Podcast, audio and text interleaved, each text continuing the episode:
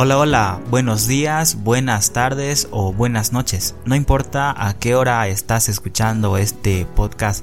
Yo soy Oliver Malele, arroba curiosopod, y quiero darte las gracias por tomarte este pequeño tiempo para escuchar este capítulo. Este es el capítulo número uno, o es el número dos. El número uno fue el, el piloto, ¿verdad?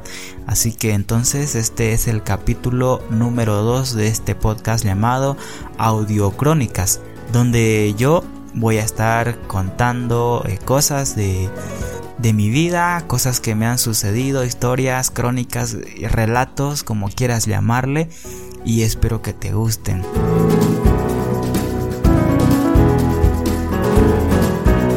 La idea es que, bueno, todos estemos mm, entretenidos un rato, no tanto yo grabando como ustedes escuchando.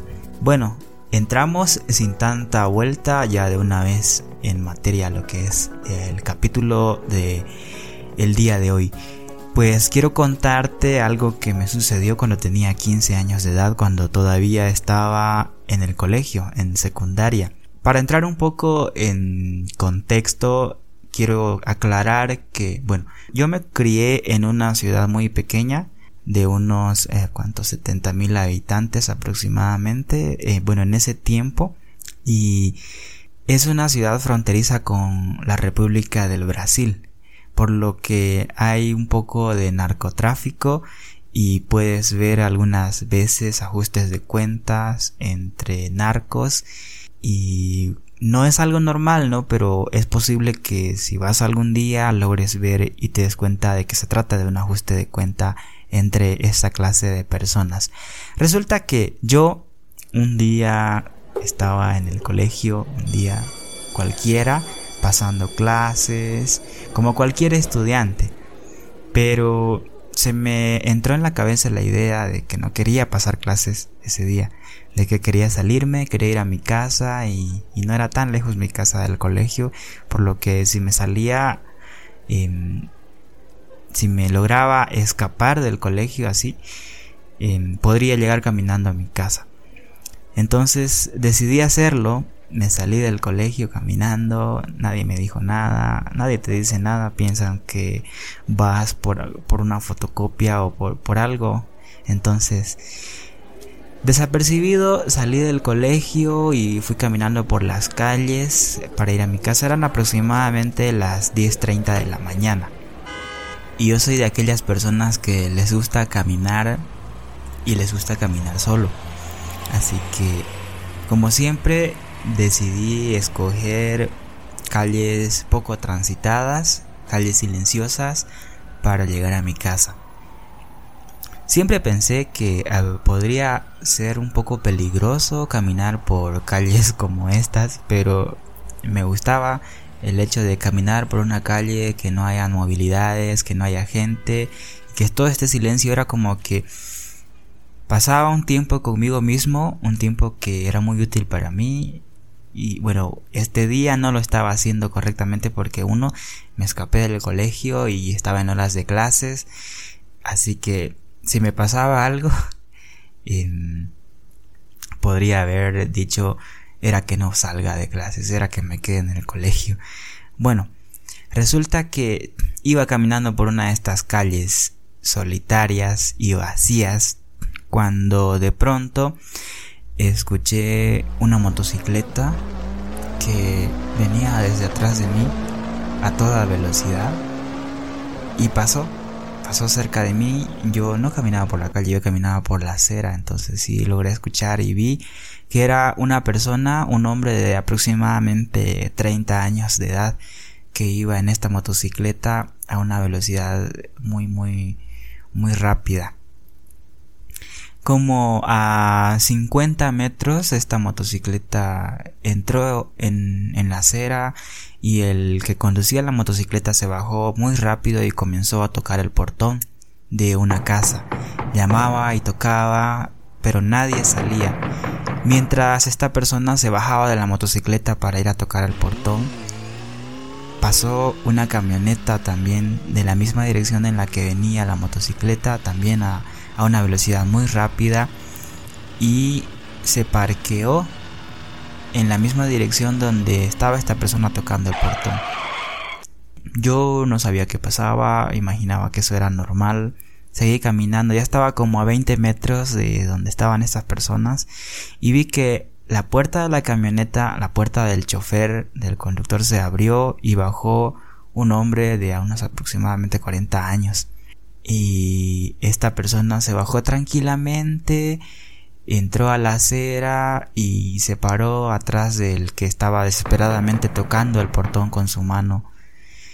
Y sacó un arma, sacó un arma de fuego y yo ya estaba como a 10 metros de ellos cuando escuché el primer impacto de bala. Este señor que bajó de la camioneta comenzó a, a lanzar tiros, por así decirlo, a la persona que estaba de espalda tocando el portón. Los escuché claramente, los vi a 10 metros de mí y los pude contar, fueron 6.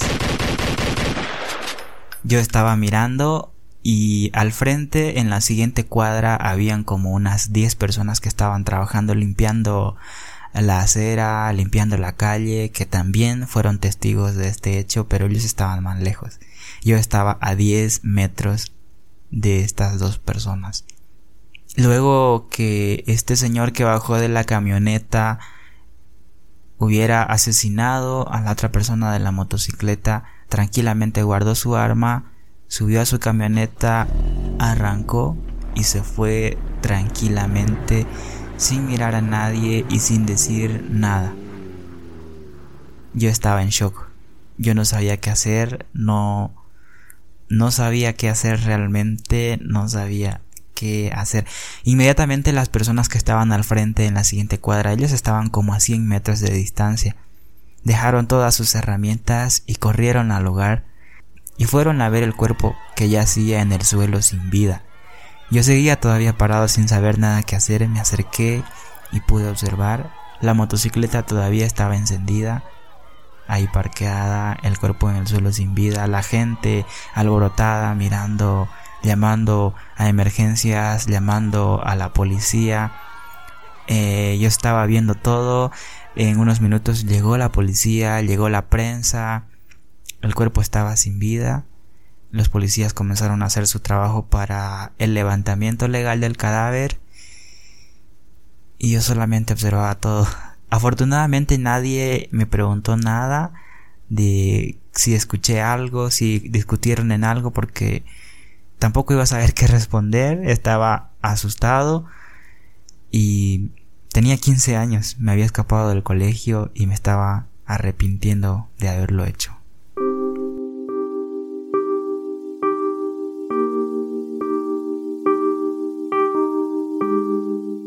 Pasado un tiempo, como unos 15 minutos de estar observando todo lo que sucedía en el lugar, decidí seguir caminando hacia mi casa. Estaba asustado, estaba triste y mientras caminaba a mi casa me decía a mí mismo, esto cuando llegue a mi casa debo contarle a mis padres, debo contarle a alguien, debo decirle a mis padres que me salí de clases por venir a mi casa porque no quería estar en el colegio y de camino vi que alguien asesinó a un hombre con un arma de fuego a 10 metros de mí y que yo lo vi todo. No sabía cómo iban a reaccionar mis padres, decidí no contarles, decidí no contarle a nadie, decidí nunca decir nada acerca de esto. Hasta ahora que lo estoy contando en este podcast.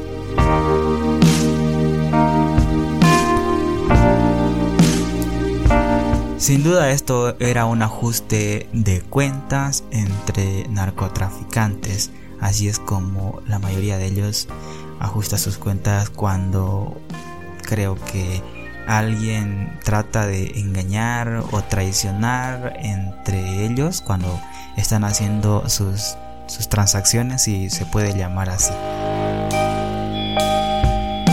Ese día llegué a la conclusión de que nunca más en mi vida me iba a salir de clases, porque no era la primera vez que me salía de clases, no era la primera vez que me iba a caminar por calles solitarias y vacías de la ciudad y decidí nunca más hacerlo.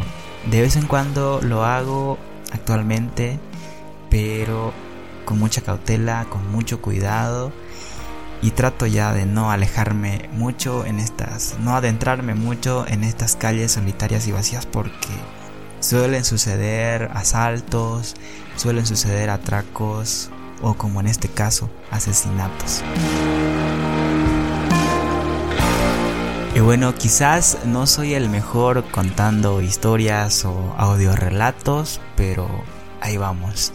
Esta es la historia, este es el relato que te quería contar en este podcast. Espero que te haya gustado y pues a ver, nos encontramos en un siguiente capítulo con una nueva historia. Y ya sabes, si quieres comunicarte conmigo puedes hacerlo a través de Telegram, arroba Oliver Malele o en las redes sociales como Facebook, Twitter e Instagram. Estoy como arroba curiosopod.